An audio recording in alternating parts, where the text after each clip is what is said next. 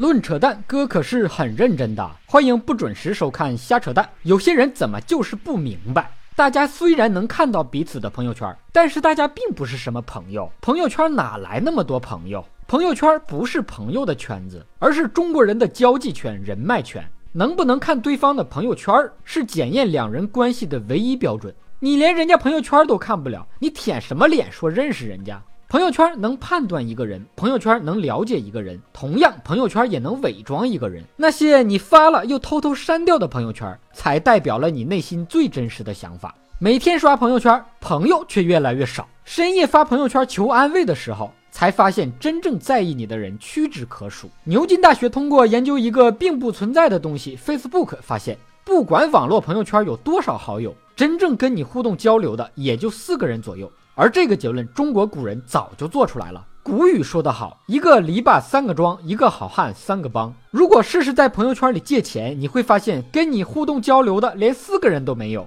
如果你胆敢提还钱，直接连一个都没有了。我微信加过几个漂亮的妹子，感觉特别的与众不同，超凡脱俗。因为人家从来都不发朋友圈，我一跟她说话，就给我秒回一个红色的惊叹号，对我表示赞赏。长这么大还是头一回有妹子夸我。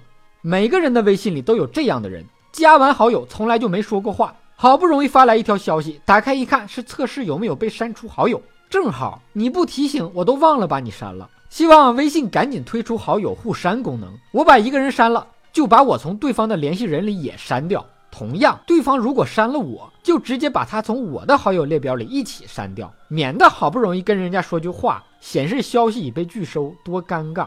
反正我已经把朋友圈讨厌的微商都删了，只留了几个卖内衣的，没事看看买家秀。我挺讨厌在朋友圈发广告的人，我就不会在朋友圈告诉大家，可以去阿里旗下的一淘 APP 上搜索“瞎扯淡”三个字，大虾的虾，扯淡的扯，蛋疼的蛋，因为搜完了你会给我点赞的。微信好友里还有这种人，八百年也不联系，好不容易跟你说句话，点开一看是让你帮忙点个赞。小时候竞选班干部都不投你票的同学。甩过来一个链接，就让你帮他孩子投票，投票就投呗，还得先关注公众号才能投，投完了还要截图给他看，你这是课代表要检查作业呀？好多人不理解这种比投票数量有什么意义，这你们就不懂了吧？这其实是在暗中比谁爹妈认识的人多，这是社会关系的大比拼。比拼社会关系还有一个标准，就是看谁的微信群多。这年头出来混，谁还没几个微信群呢？大学宿舍六个人，恨不得有五个微信群。即使是这样，宿舍还可能有个人哪个群都不在。